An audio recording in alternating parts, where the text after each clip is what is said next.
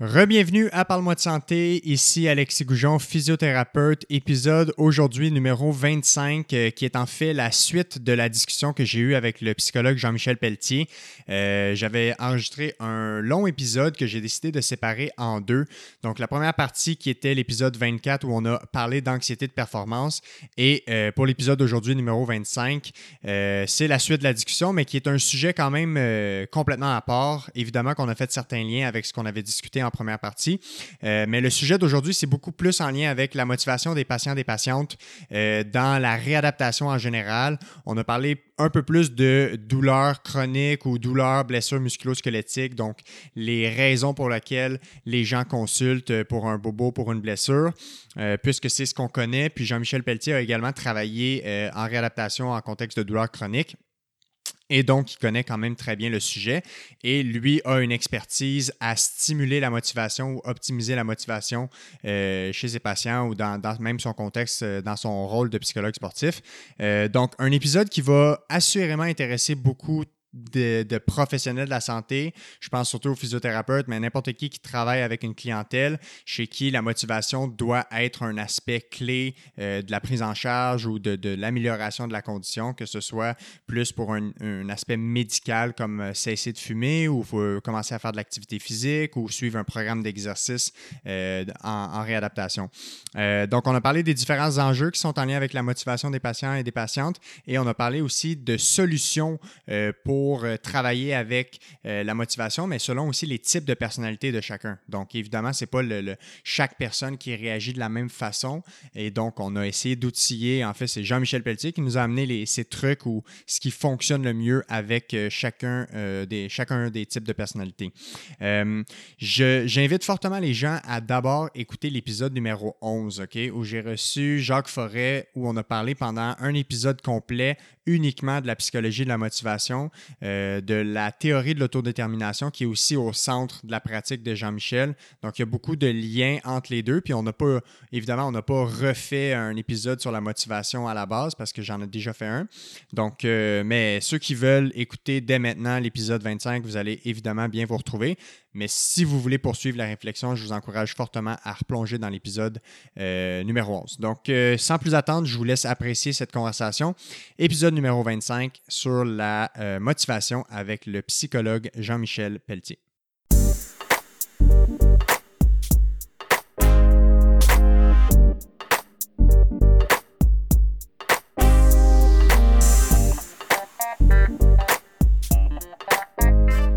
OK, alors partie 2 de l'épisode euh, avec Jean-Michel Pelletier. Euh, on le rappelle, psychologue euh, sportif, spécialisé en anxiété de performance, blocage mental, motivation. Puis là, la raison pour laquelle on faisait une partie 2 de l'épisode, c'est justement pour un peu, il y avait comme une cassure dans le sujet, même s'il y a plein d'éléments de l'épisode 1 ou de la partie 1 qui sont en lien avec aujourd'hui. Fait que je voulais qu'on parle aujourd'hui de motivation chez les patients.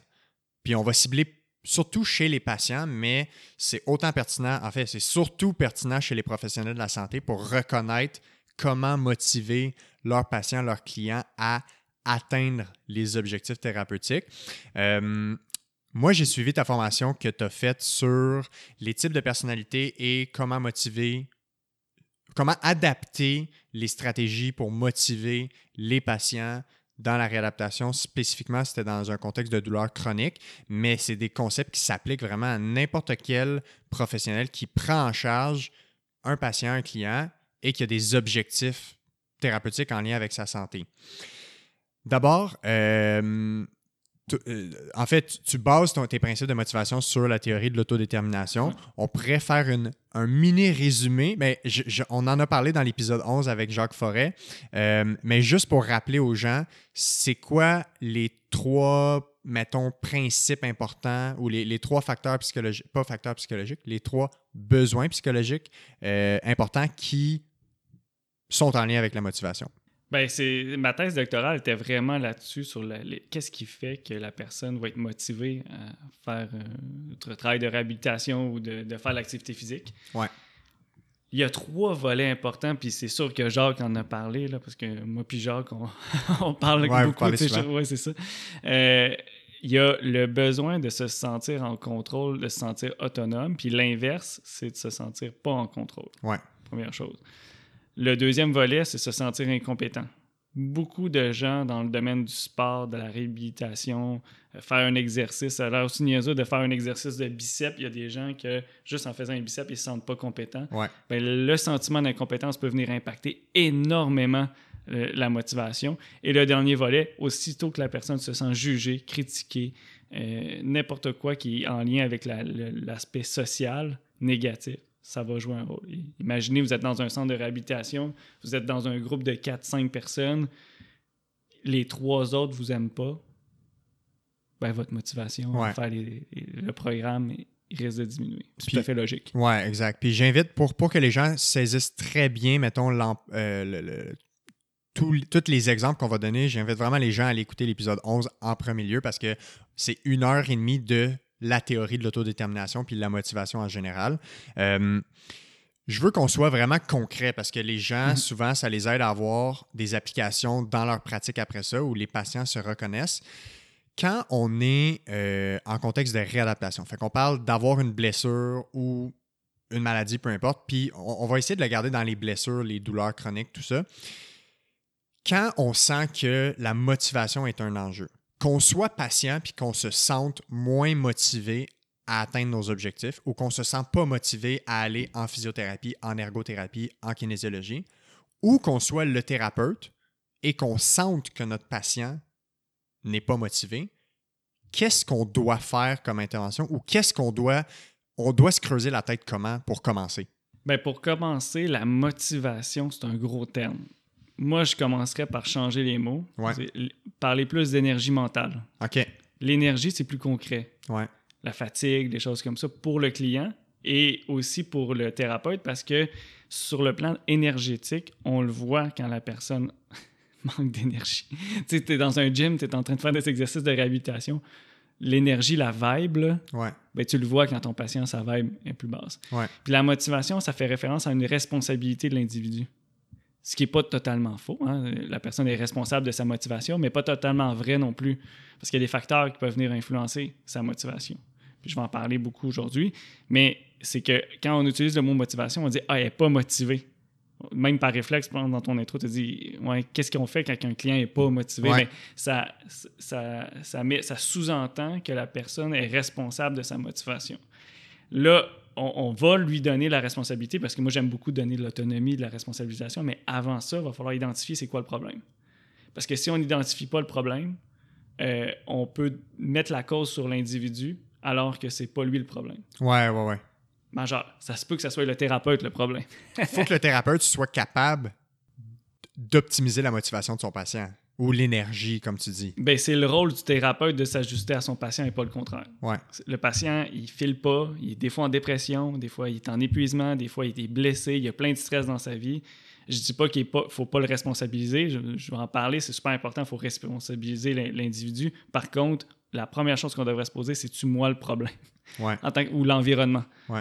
Euh, puis dans le fond, je, je vais donner un exemple. là. Euh, la personne, ben, je sais pas si tu en as un exemple là, de. Ben, mettons, prenons, le, prenons quelque chose de classique euh, en, en blessure puis en réadaptation. Quelqu'un qui euh, ne fait pas les exercices Oh prescrits, euh, Tu parles-tu de moi là? Tels que prescrits par le physiothérapeute, par exemple.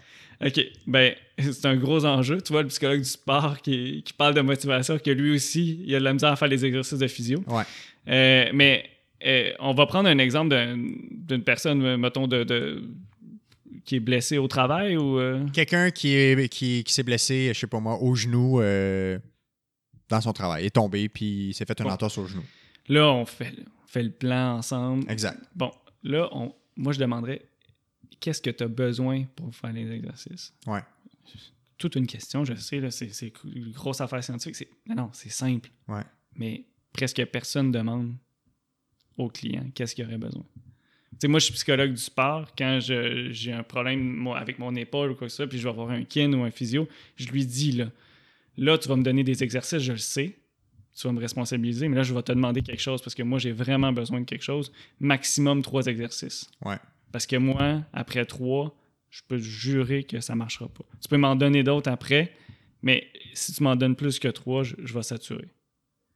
Ben, moi, je le sais qu'il faut que je m'exprime, mais moi, c'est ma c'est mon expertise. C'est pas tous les clients qui vont s'exprimer devant un thérapeute. Mhm. Ben, je peux me tromper, mais je pense pas que tous les clients font je j'ai besoin de trois Non, ou non, de non. deux. Ils vont faire. Il y en a qui vont faire Ah, c'est, c'est gros, hein, 10 exercices. Il y en a qui vont faire Oui, oui, oui. Tu sais, les clients gentils là, dans votre clinique, là. Qui disent oui à tout. Oui, oui, oui, oui, oui. Ah, oui, oui, oui. Ben, moi, un oui, oui, oui, oui, oui, oui, oui, oui, oui, oui, ça m'inquiète. Quelqu'un qui veut trop plaire ou qui a peur de décevoir? Ben oui. Ouais. Parce que il y a de fortes chances que quand tu seras plus devant, devant elle, elle fera pas les exercices. Fait que demander qu'est-ce que moi je peux faire Mhm. pour t'aider à faire tes exercices chez toi? Exactement. Et là, ça la met, ça la responsabilise. Ouais. Puis ça lui dit pas non plus que euh, c'est problématique parce que juste le fait de nommer, la plupart de mes clients, là, ils ont de la misère à faire les exercices à la maison. Ça arrive souvent, c'est un niveau de difficulté. euh, Qu'est-ce que tu aurais besoin? C'est juste de dire que cette- cet exercice-là, faire les exercices à la maison, c'est difficile. Ou même de dire qu'ils peuvent être plates. Mhm. Tu sais, les thérapeutes, les physios, ils n'ont pas le réflexe de dire mon exercice est plate. Parce que là, c'est pas le fun. Ouais. Mais oui, cet exercice-là, il est un petit peu ennuyant, un petit peu répétitif. Par contre, qu'est-ce qu'on pourrait faire? Pour le rendre intéressant, même s'il est plus répétitif? Ben, fais-le dans un contexte plus le fun, je sais pas. Oui, mais le contexte plus le fun, on le sait pas. Ben, Parce qu'on n'y a pas demandé. Il n'y a pas demandé. Ouais, ouais. Puis c'est là que tu vas pouvoir demander euh, est-ce que c'est le matin ou le soir? Mhm. Parce qu'il y a des gens plus matinales, plus de soirée ou dans le milieu de la journée, peu importe Ouais, ouais. Est-ce que euh, c'est. Là, je vous le dis, il y a plusieurs personnes qui font pas leurs exercices de physio parce qu'ils sont gênés. Tu sais, l'anxiété sociale de l'adolescent, mais des fois, ça prend des formes différentes dans l'âge adulte parce qu'on a plus de contrôle, fait qu'ils sont moins anxieux. Mais c'est les mêmes adolescents qui ont peur du jugement. Fait que faire un exercice d'épaule à côté de ton, ton chum ou de ta blonde, ça peut avoir l'air bizarre. Même dans leur domicile privé, Imagine- avec juste leur famille. Oui, imagine devant des, euh, des collègues. Ouais. Ouais. Quand tu leur demandes, mettons, fais-le au travail, tu sais, c'est ton heure de midi, ben peut-être que justement, ça marche pas pour eux. Là, ils vont dire Mm, Ouais, ouais, ouais. Ils feront pas. Mhm. Mais si on leur demande qu'est-ce qui est difficile au travail, Ah, c'est-tu l'endroit? Parce qu'on le sait, on est capable de poser des hypothèses. Ça, ça se peut-tu que ça- c'est gênant pour toi au travail? Parce que avez-vous des endroits pour, genre, juste vous étirer? Ah non, on n'a pas ça. Fait qu'il faudrait que tu fasses ça devant tout le monde? Ouais. Ouais. Fait que, on le sait, c'est quoi qui bloque. J'en ai nommé trois. Se sentir jugé, se sentir contrôlé, puis se sentir euh, incompétent. Ben, se sentir jugé, ben, si tout le monde nous regarde, tu sais, faire des exercices, là, tu sais, euh, on est tous devant un ordinateur, là, puis on fait des exercices d'étirement d'épaule. J'en fais en ce moment, là, Mhm. devant une caméra. C'est malaisant. Ouais. Il y a des gens qui ont de la sueur, euh, Ouais. Peur du jugement. peur du jugement. Mhm. Mais toutes ces petites choses-là, c'est ça qui démotive un être humain. Pas l'individu est pas motivé. Ouais. C'est ces détails-là qui viennent bloquer l'énergie. Puis, tu sais, tu as parlé des trois besoins à combler.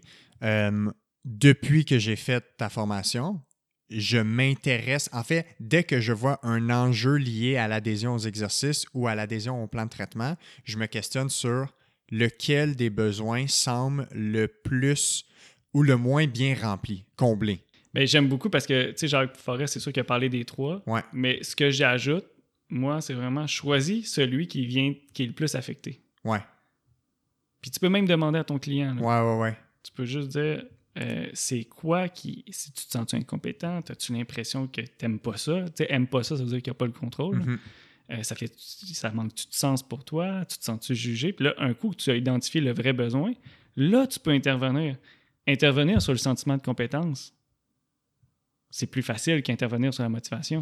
Ben exact, parce que mettons, euh, tu sais, concrètement, comment moi je l'ai vécu, les gens qui ne se sentent pas compétents, c'est ils ont ils savent pas s'ils font bien l'exercice, ou ils ont l'impression qu'ils le font pas bien, ou ils ont mal en faisant l'exercice, fait que pour eux, ils doivent pas bien le faire, fait qu'ils se sentent poche. Ben, ça a été aussi simple que demander est-ce que ça t'aiderait qu'on le regarde ensemble en ce moment pour s'assurer que tu le fasses bien? Parce que des fois, c'est juste de valider la compréhension, Parce que si faut que la personne euh, voit le lien entre son exercice et comment faire son exercice va l'aider à atteindre son objectif fonctionnel. Certaines personnes ils vont avoir besoin de ça, Ouais. mais pas toutes. Non. Il y a des gens qui vont juste avoir besoin de petites images avec des icônes. Ouais, je comprends. Tout le monde est différent. Tu, tu vois, c'est ça le réflexe du thérapeute, puis je le suis aussi, là, je suis un thérapeute. On a, on a tendance à, à généraliser. Mais c'est pas vrai que c'est tout le monde qui a besoin de que ça fasse du sens. Il y en a que tu leur dis fais ça tant de fois, puis eux, c'est parfait. C'est les gens plus euh, structurés, plus euh, tu- puis organisés, tu leur dis ça va te prendre ça, ça, ça, faut que tu fasses tel, tel exercice, tu vas avoir aucun problème. Fait que c'est des gens qui ont moins de difficultés avec se faire dire quoi faire. Parce qu'il y en a pour qui de leur faire imposer un programme d'exercice, imposer entre guillemets, c'est une forme de contrôle qui peut violer ce besoin psychologique-là. Exactement. Fait que Fait- comment tu fais avec ces gens-là? Ben, si tu sens que c'est le contrôle, ben, on peut donner des stratégies, donner des choix. Ouais. Hey, je t'ai préparé euh, quatre exercices, choisis-en deux. Ouais. Là, tu viens de le déjouer. Ouais. Ben, il se fait manipuler, tu vas me dire? Oui. Comme un enfant que tu demandes, tu veux mettre ton manteau Oui. Avant mais de partir ou dans moi, l'auto? ça me dérange pas de me faire manipuler Ouais, si je me sens contrôlé. ouais, ouais, ouais. Parce que ça devient plus de la manipulation, ça devient de l'influence. Fait qu'il faut donner l'impression de contrôle. Exactement. Ouais. Parce que on- la, la personne qui est blessée ou en réhabilitation, elle n'a pas le contrôle totalement de tout. Fait que on, on- on donne des illusions de contrôle justement pour que la motivation s'active. Mais la vie, c'est c'est souvent une illusion de contrôle. Ouais. Un des. Je vais donner un exemple concret que je crois, en fait, que moi j'identifie comme un défi en lien avec la motivation. Ben, la motivation ou l'adhésion à un programme d'exercice. Est où la ligne entre euh, c'est un problème de motivation et ou c'est un problème lié à la motivation et c'est un problème lié à des croyances erronées? Je te donne un exemple. Tu donnes trois exercices à un patient pour son mal de dos. Tu sais que ce sont les trois exercices que tu as identifiés comme étant les plus adaptés à ton patient. Mais ce patient-là ne pense pas du tout que ces exercices-là vont l'aider. Fait que c'est une croyance par rapport aux exercices. Puis, je, je fouille la littérature souvent là-dessus parce que c'est un enjeu qui me passionne énormément. Euh, le simple fait de ne pas avoir confiance puis de ne pas avoir l'attente d'être aidé par l'intervention est suffisante pour ne pas aller mieux. Si tu fais des exercices que tu t'attends qu'ils vont pas t'aider, ils vont pas t'aider. Fait comment, c'est où la ligne entre faut, faut gérer une croyance erronée ou faut optimiser la motivation? Ben, c'est une très bonne question parce que ton exemple, c'est un des. C'est quand même très subtil ce que tu viens de me demander là. Puis j'aime ça parce que ça, ça va me montrer encore la, la nuance de la théorie. Dans ce contexte-là, quand la personne a dit Je me je, je crois pas que tes exercices Vont m'aider. vont vont m'aider. Ouais. Ben là, moi, là, par réflexe, je me dis C'est quoi ton lien avec ce gars-là ou cette, cette fille-là? C'est quoi ton lien avec l'être humain qui est devant toi? Ben, c'est un patient. Oui, mais le lien, la facilité du lien relationnel. la, la, la qualité du- de la relation thérapeutique. L'alliance ou. euh, Ouais. Parce que le premier réflexe. Mhm, Tu sais, l'image que tu as de ton dernier euh, patient comme ça, mhm. t'avais-tu un bon lien? C'est une bonne question. Ben, on commence par ça parce que la première chose pour la crédibilité de, de n'importe quoi, c'est la relation, c'est le lien, ça, le lien je de peux pas être plus d'accord. Fait que ça se peut que ça soit le troisième volet social. Tu sais, on, on parlait de contrôle, compétence sociale. Ça se peut que le lien de confiance, parce que dans, le- dans la peur du jugement, c'est beaucoup le lien de confiance qui peut être affecté. Fait que la relation thérapeutique. Euh, le trust. Ouais. En anglais, ça dit tout, le trust. En, Ouais. en français, des fois, le lien de confiance, c'est c'est Ouais. plus précis, là, mais. euh, ou pas assez, là, parce que la confiance, euh, en français, des fois, ça fait référence à l'estime de soi, mais le lien de confiance, le trust, c'est tellement puissant. Mhm. Tu pourrais dire des choses qui sont pas vraies, mais si la personne te fait confiance, elle va le faire. C'est le principe du gourou à l'extrême. C'est pas, pas positif, mais s'il est affecté, le lien de confiance, il va venir influencer même les trucs les plus scientifiques. Ben, dans ce cas-là, je vais prendre un deuxième exemple pour essayer de challenger ça. on vit dans un monde où la physiothérapie est souvent euh, pas la première chose à laquelle on pense quand on est blessé. Euh, on va se tourner beaucoup vers le médecin, qui est l'accès gratuit qu'on a dans le système de santé pour se prendre en charge. Euh, et souvent, moi, ce que je vois là, puis ça, je vois ça minimum une fois par mois comme type de client, c'est ça fait 5, 10, 15 ans que j'ai mal. J'ai vu tout le monde qui existe. J'ai passé tous les tests. Euh, mon médecin, il m'a dit de venir te voir. Après 15 ans? Mm, là, il a dit Ah, va, voir tel physio. Euh, il est vraiment bon, il a des bons résultats. J'ai un bon lien avec lui, je le connais, je travaille en collaboration. Comment tu fais pour gérer quelqu'un qui arrive dans cette clinique-là et qui vient, entre guillemets, essayer de la physiothérapie? Il arrive avec l'attente déjà que la physiothérapie ne peut pas régler son problème. Ben, ça, ça peut être un autre volet, mais là, tu vois, le médecin vient te référer. Fait que là, le, le lien de confiance est plus grand. C'est sûr, Parce qu'il fait, fait confiance. Puis, s'il vient, ça veut dire qu'il est méfiant. Hein, ou- Mais tu sais, moi, je serais comme des questions naïves. Tu sais, tu- toi, toi, faire des exercices, t'aimes tout ça? Puis ça se peut que, tu sais, le physio, ça veut dire exercice. Puis- Ben, ça veut dire, entre autres, ouais, ça, fait partie du plan de traitement, il y a j'espère. des- Il y, a des, euh, il y a des manipulations. Là. Je ne veux pas minimiser votre, euh, votre profession. là. Je sais qu'il y a non, beaucoup non, de manipulations ou quoi que ce soit. Mais euh, les gens sont- veulent peut-être avoir un effet rapide. Mhm. Fait que des fois, stratégiquement, dans ton plan de traitement, ben, utiliser quelque chose qui vient détendre, qui vient prouver rapidement ton, ta plus-value sur le court terme, ça pourrait aider au cerveau. Tu sais, moi, je crois plus à l'expérience qu'à la morale. Ouais, ben, en fait, oui, oui, oui. C'est que si t'es physio, tu dis, hey, euh, bon, le client est plus méfiant, je vais lui montrer une technique pour détendre son épaule. Son épaule va se sentir mieux. Il va, il va voir que j'ai un impact là. Mhm. C'est c'est pas magique, là, ça vient pas de régler son problème d'épaule ou. euh, tu- tu- je sais pas si tu comprends ce que je veux Ouais, ouais, de, t'es capable de modifier, mettons, la douleur à très court terme sans guérir le problème avec une manipulation. Tu es capable d'y montrer ça se change ce que tu as. Ouais. Donc, il doit avoir, ça ouvre une porte à une possibilité de changement. Puis s'il est curieux, un télo, tu lui expliques scientifiquement. Puis s'il est plus dans l'expérience, dans les, ben, tu, tu lui fais vivre une expérience où que justement son muscle se détend. Fait que là, tu as deux stratégies. Soit moi, si- moi, moi, tu peux me détendre le muscle, mais moi, je vais dire qu'est-ce qui se passe, c'est quoi le muscle. là? Je vais être vraiment tannant. Je suis un genre de. T'aimes ça comprendre. J'aime ça comprendre, tout ça. Puis ça va prendre peut-être cinq minutes au physio, mais c'est sinon, je le ferai pas. Ouais. Mais je suis comme ça. Ouais. Mais il y en a d'autres qu'il faut juste qu'ils vivent une expérience positive.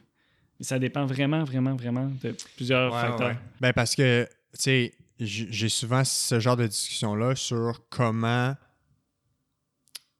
comment modifier des croyances ancrées profondément que j'associe comme étant nuisibles à la récupération. Puis ce qui semble être prouvé dans la littérature pour changer une croyance, c'est l'aspect expérientiel, justement. Fait qu'il faut qu'il y ait une certaine contradiction avec ta pensée antérieure liée à une expérience que tu vis. Ben, la pire chose à faire pour un thérapeute, c'est d'affronter la pensée qui est limitative. Avec des faits, mettons. avec des faits, puis Ouais. à la contredire, automatiquement, le cerveau va résister. Puis, euh, en- dans la littérature, en entretien motivationnel, on va parler du réflexe correcteur du Ouais, ouais, thérapeute. ouais, je voulais qu'on en parle. le réflexe de corriger. Hey, déjà là, là, si tu arrives devant moi puis tu veux me corriger par réflexe, je vais réagir en ayant du contrôle puis en refusant, même si ce que tu dis est tout à fait adapté. C'est quoi un exemple, des exemples concrets là, de réflexe correcteur? Ben, tu sais, si tu veux t'en sortir, là, faut que tu travailles sur toi puis faut que tu fasses tes exercices. Mhm.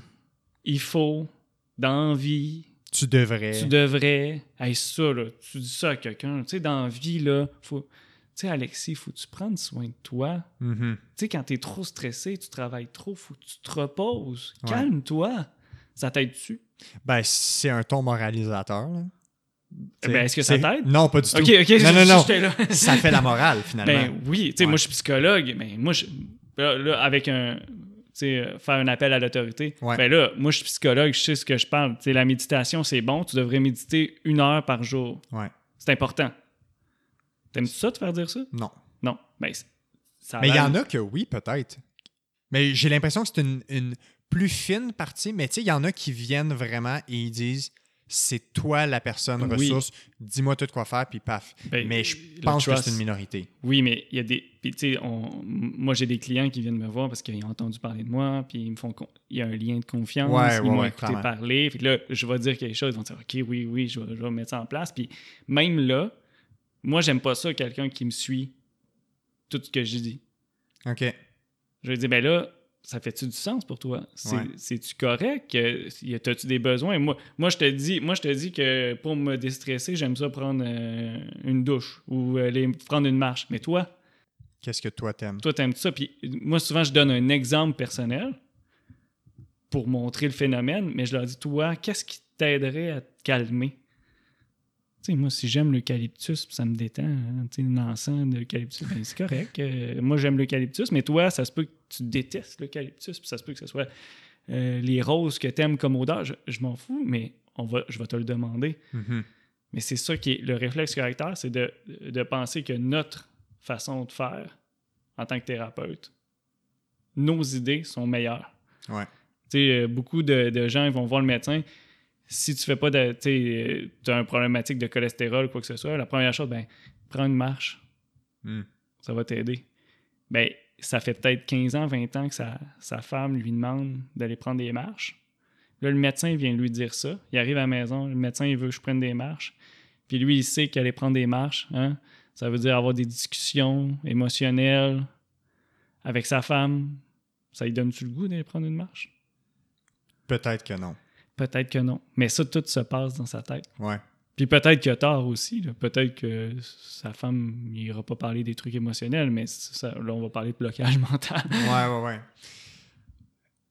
C'est complexe, les croyances, parce que, tu sais, l'autre enjeu en lien avec l'exemple que je donnais, c'est la, la personne, justement, qui, qui vient puis qui a très peu d'attente d'être aidée par le physio qui est devant lui.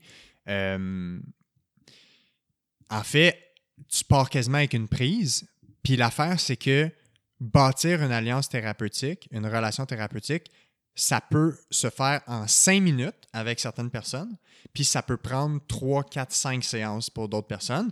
Ça va clairement être dépendant de leur passé, leurs expériences de relation avec les gens, les probablement les, les liens de confiance qui ont été ou non brisés.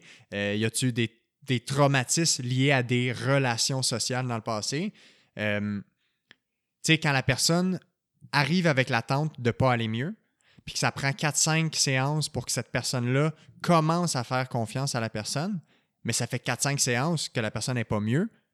Fait que ça renforce la croyance que cette personne-là ne va pas se faire aider.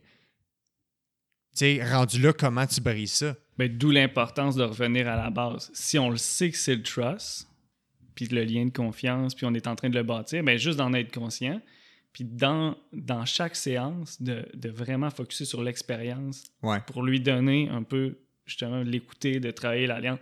Puis l'autre chose, c'est que ça se peut que tu sois pas la meilleure personne. C'est ça, c'est ça. Ça, c'est dur pour l'ego professionnel, mais Non, mais je ben, le vis moi ouais. aussi, là, mais mais, je pense que c'est important de le savoir, ça. ben, c'est important parce qu'il y a des gens qui, pour X raisons, sont pas à l'aise avec les hommes, avec les femmes. Mhm. Pour X raisons, ils sont pas à l'aise avec des, des personnes plus vieilles, plus jeunes. Tu sais, moi, j'ai... Il y a déjà quelqu'un qui m'a appelé pour euh, avoir un suivi, puis la personne me dit Tu as une voix trop jeune, je veux pas. euh, Ouais. Tu peux pas rien faire contre ça. Ben, je, je peux, mais tu, commences pas bien avec moi dans le sens que tu es aussi bien d'aller voir quelqu'un de plus vieux. Ouais. Ta première barrière va être apaisée, puis tu risques d'avoir une meilleure alliance. Puis en tant que professionnel, il faut diminuer l'ego. Pas de ma faute, ma voix est jeune, ma voix est jeune. Je suis jeune, tu sais, je veux dire, c'est la vie, là, tu sais. Ouais. Mais on n'est pas, on n'est pas la bonne personne nécessairement pour tout le monde. Puis des fois, il y a une question de bonne personne au bon moment. Parce que, on parle de motivation. Ce qui influence la motivation, tout le monde sait que des fois, on est plus motivé, des fois, on est moins motivé. Ça va avec notre travail, ça va avec les périodes de l'année, ça va avec plein de choses. Euh, ça arrive que les gens ne sont pas au bon moment pour se prendre en charge, pour guérir, pour suivre un plan de match, puis être motivé à l'atteindre. Puis, tu sais, si tu as été adéquat, tu as fait vivre une bonne expérience, tu as travaillé le trust, peut-être qu'elle va arrêter après quatre rencontres, mais peut-être qu'elle va revenir dans un an. Exact. Peut-être qu'elle va revenir quand c'est le bon moment, puis qu'elle va dire, ben lui, il m'a écouté. Il a été gentil, Il répondait à mes besoins. il répondait. Puis j'étais pas prêt, mais là, j'ai eu une chirurgie ou j'ai eu mon IRM, j'ai moins peur. Ouais, ça peut débloquer là. Mais c'est c'est juste l'urgence. Souvent, on a une urgence de traiter puis d'avoir de l'impact. C'est Mhm. correct. On veut, nous, les thérapeutes, on veut être efficace. Ouais. Je crois beaucoup à ça, mais être efficace en motivation, ça prend un petit peu plus de temps. Parce que si tu veux corriger rapidement, tu vas être de moins en moins efficace. faut laisser le temps à ce que la motivation, en fait, émerge de cette relation-là. Ben, tu vois, dans ton expression, il faut laisser le temps. Mhm. Euh, pas nécessairement. Euh, je dirais plus que poser des questions, travailler le Ouais, lien. ouais, ouais. Dans, dans le sens, euh, je voulais dire, faut pas forcer quelque chose qui ça. peut pas aller plus vite que les étapes que ça prend pour la bâtir. Exactement. Sais, bâtir un trust quand la personne, ça fait euh, 20 thérapeutes qui est allé voir Kiro, qui est un ostéo, Ouais. puis qui n'a jamais eu de résultat. Ouais. C'est quasiment impossible qu'en une rencontre, à moins que tu sois un magicien, tu règles tous les problèmes. Puis je vais aller plus loin de ça. Bâtir une relation quand, euh, dans ta vie personnelle, les relations, c'est un problème?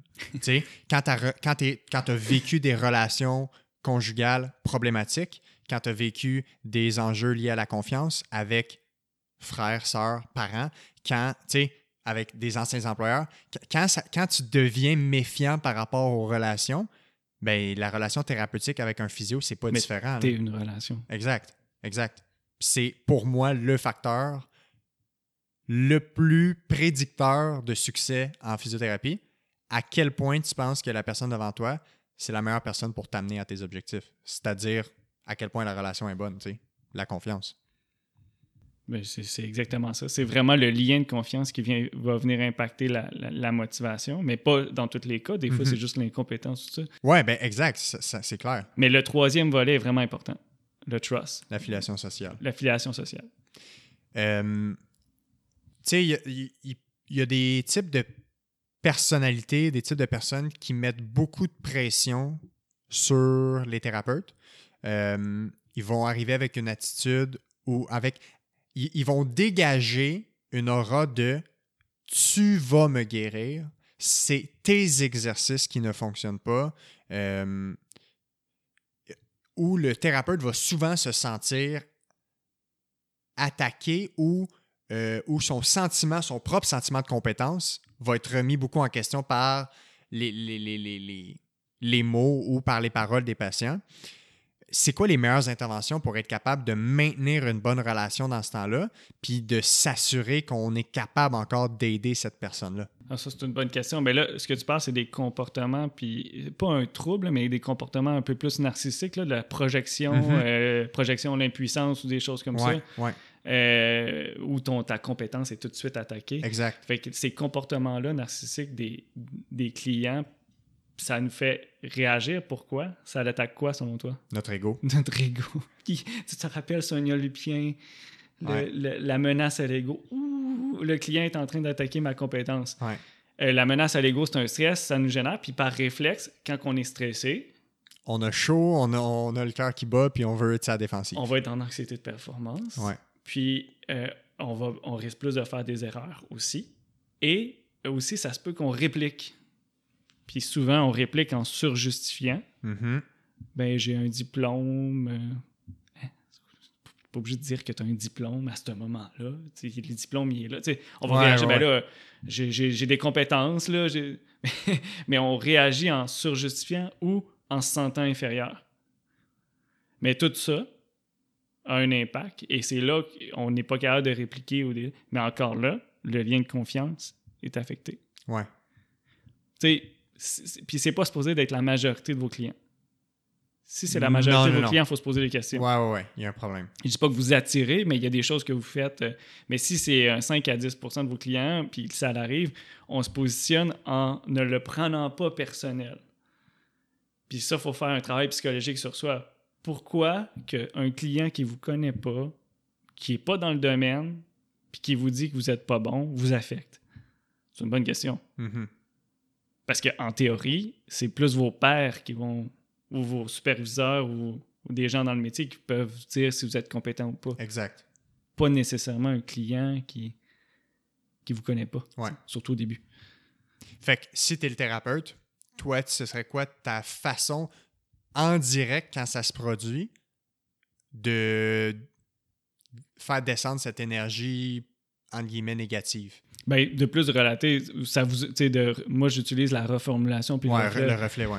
Euh, ça vous inquiète euh, que, que ça fonctionne ou pas ou euh, tu fais des Ouais. tu retournes puis là la personne est obligée de dire ouais j'ai vu plusieurs physios puis ça a jamais marché ah ok ben, je comprends frustré, ouais. ouais, ouais, je comprends puis là ça vient pff. Ouais. reflet reformulation là ah vous, vous, vous, vous trouvez que ben, vous, trouvez que mes exercices sont plates? Ok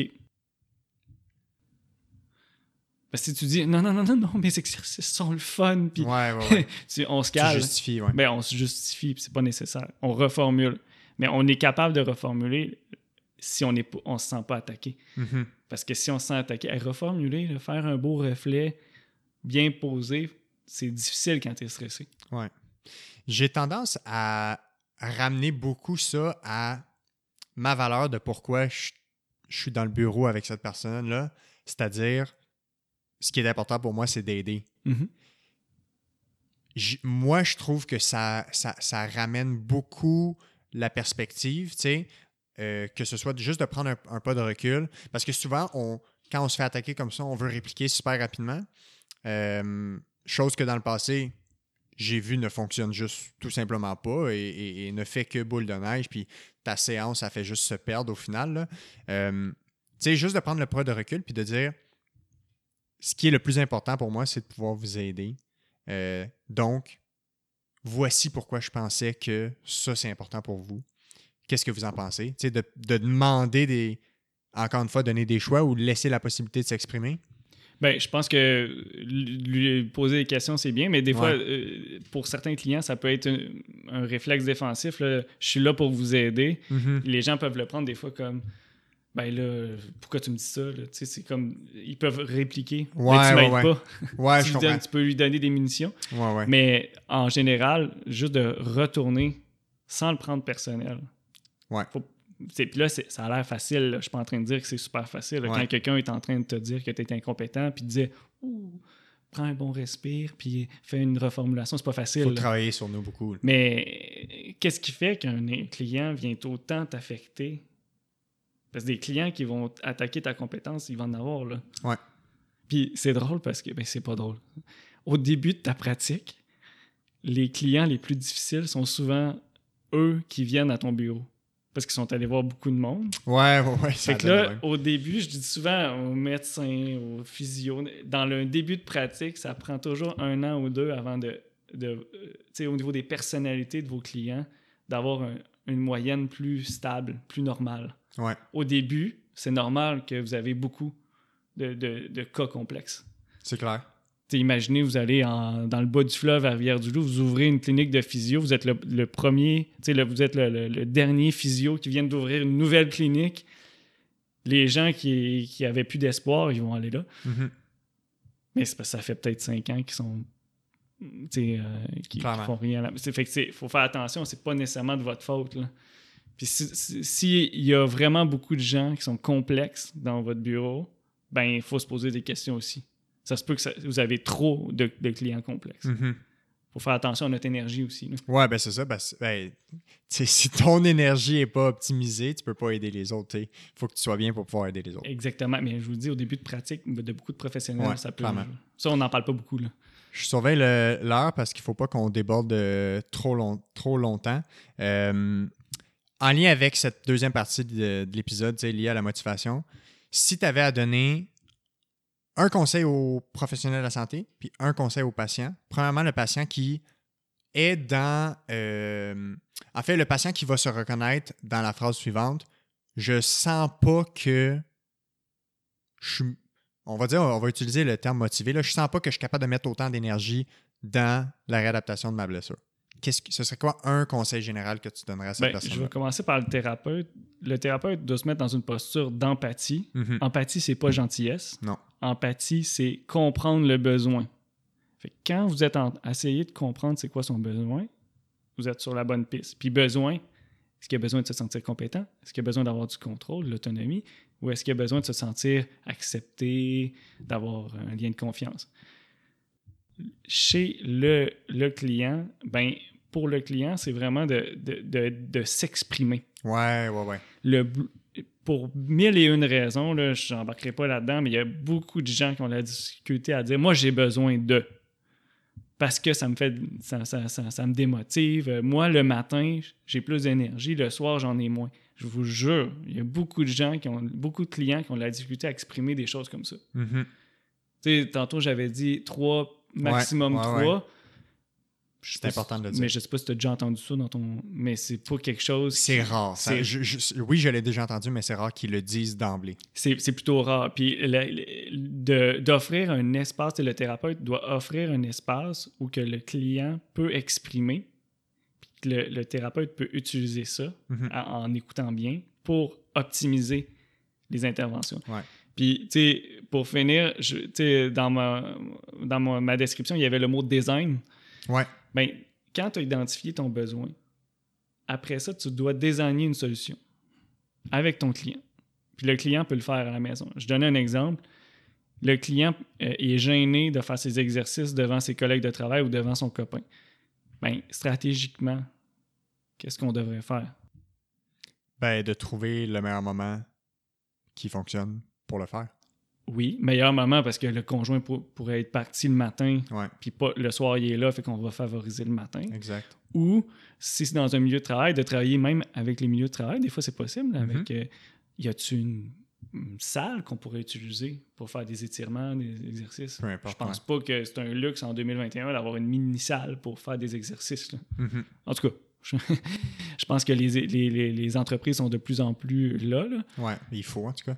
Ben, c'est parce que si, si on dit aux gens de s'entraîner devant tout le monde dans des, dans des aires ouvertes, Non, non, non, je m'excuse, mais ça marche pas. Non, non. Puis on le voit là, sur Zoom, il y a des gens qui OK, tout le monde, on s'entraîne. Mais ça marche pas. Parce que c'est pas tout le monde qui est motivé à être en groupe puis devant Pas que tout le monde qui est à l'aise. Fait que le design, le design, c'est vraiment important. Le design, c'est pas la beauté des murs. Le design, c'est de créer des espaces ou des solutions qui répondent à un besoin. Mhm, Fait que mhm. un- l'empathie, c'est de comprendre le besoin de ton client. Le client doit s'exprimer. Puis le design, c'est un coup qu'on a le besoin, ben on trouve une solution avec notre créativité, notre innovation pour répondre à ce dit besoin. Même s'il peut avoir l'air en apparence complexe. Ouais. J'adore ça. Dans le fond, le, le- le point commun dans les deux, le truc pour le patient puis le truc pour le thérapeute, c'est lié aux besoins. Il y en a un qui doit s'intéresser et que ça doit devenir une priorité de savoir c'est quoi les besoins, puis il y en a de son patient, puis le patient doit faire une priorité d'exprimer ses besoins pour aider son thérapeute. C'est là qu'on va potentialiser l'efficacité parce que en jumelant le thérapeute scientifique, les Ouais. interventions scientifiques et la personnalisation à l'individu, quand, quand tes exercices scientifiques sont personnalisés, c'est là que la motivation vient. Ouais. C'est là que tu as le meilleur résultat. Ben oui. Puis tu peux pas personnaliser en projetant tes propres trucs sur ton client. Ah, moi, je me lève une heure plus tôt puis je suis capable de m'entraîner. Ben bravo. Peut-être que moi, je suis pas capable de me lever une heure plus tôt. Mhm. Ça finit là. Ouais. Je vais inviter les gens à aller. Je ne sais pas si ta formation elle va être euh, disponible euh, de façon indéfinie dans les prochains mois. Ah, ben c'est celle qui est sur bioformation, sur les personnalités. Honnêtement, est vraiment. Tu sais, je l'ai travaillé pendant longtemps. Ça m'a pris vraiment du temps. J'ai même mis des comédiens en plus et différentes ouais, personnalités. C'est une formation en ligne. Moi, je l'ai faite. J'applique. J'applique ça dans ma pratique. Ça l'a réglé, ben, ça l'a désamorcé bien des problèmes que j'avais. Euh, ça l'a amené beaucoup de solutions concrètes. C'est très clinique avec des exemples. Fait que euh, moi, je recommande aux professionnels de la santé. J'ai un biais pour les physiothérapeutes parce que c'est ce que je connais. On travaille beaucoup dans l'optimisation d'atteinte d'objectifs. Donc, la motivation est un élément important. Mais c'est sur la plateforme Bioformation. Ouais. Vous allez, c'est personnalité et motivation. Donc, euh, pour, Type de personnalité, type, motivation. Type de Ouais, personnalité. ou- 100% en ligne, là, ça se fait. C'est de chez nous. 100% en ligne. Puis j'ai un comédien qui est un de mes amis. euh, lui- moi, je jouais le rôle du thérapeute. Ouais. Puis lui, c'est, il était était client. puis il a joué, mettons, le- la personne qui parle tout le temps. Il a joué euh, la personne, justement, un peu plus euh, des comportements narcissiques qui m'envoyait promener, plus. Colérique, Un peu de tout. un peu de tout. Fait que ça donne des exemples concrets. C'est moins théorique. mais plus pratique. Oui, exact. Puis encore une fois, euh, juste redonner les infos pour que les gens puissent te retrouver. S'ils veulent avoir accès à plus d'informations, tu avais parlé d'un groupe Facebook tantôt, euh, de tes plateformes de réseaux sociaux aussi. Ben, il y a sur Facebook Dr Jean-Michel Pelletier, psychologue. Il y a aussi euh, mon site web qui est quand même vraiment intéressant, le www.playfulacademy.com ou .ca. Et ton LinkedIn. On est toujours, vous tapez mon nom, Jean-Michel Pelletier. Exactement. Fait merci encore une fois beaucoup euh, de, de, de t'être déplacé. Puis euh, j'espère pouvoir refaire un autre épisode dans le futur, euh, que ce soit dans les prochaines années, parce que je pense qu'il y a encore plus à démêler là-dedans, puis qu'on peut aller encore plus en profondeur dans ce sujet. Bon, on pourrait même faire une étude de cas avec un athlète blessé ou quelque chose comme ça. Ça me ferait. Parce que c'est le fun de voir. C'est ces interventions-là que je vous ai expliquées en live. Ouais, puis quand c'est concret. Parce que, tu sais, en live, vu que c'est ma pratique, c'est comme un physio qui fait des manipulations. je fais ça à journée longue. Fait que, mm-hmm. pour moi, c'est facile d'intervenir en direct. Ça me gêne pas du tout. Ça pourrait être super intéressant. Clairement, clairement. Fait que merci beaucoup, puis euh, à la prochaine. C'est moi qui te remercie. Salut.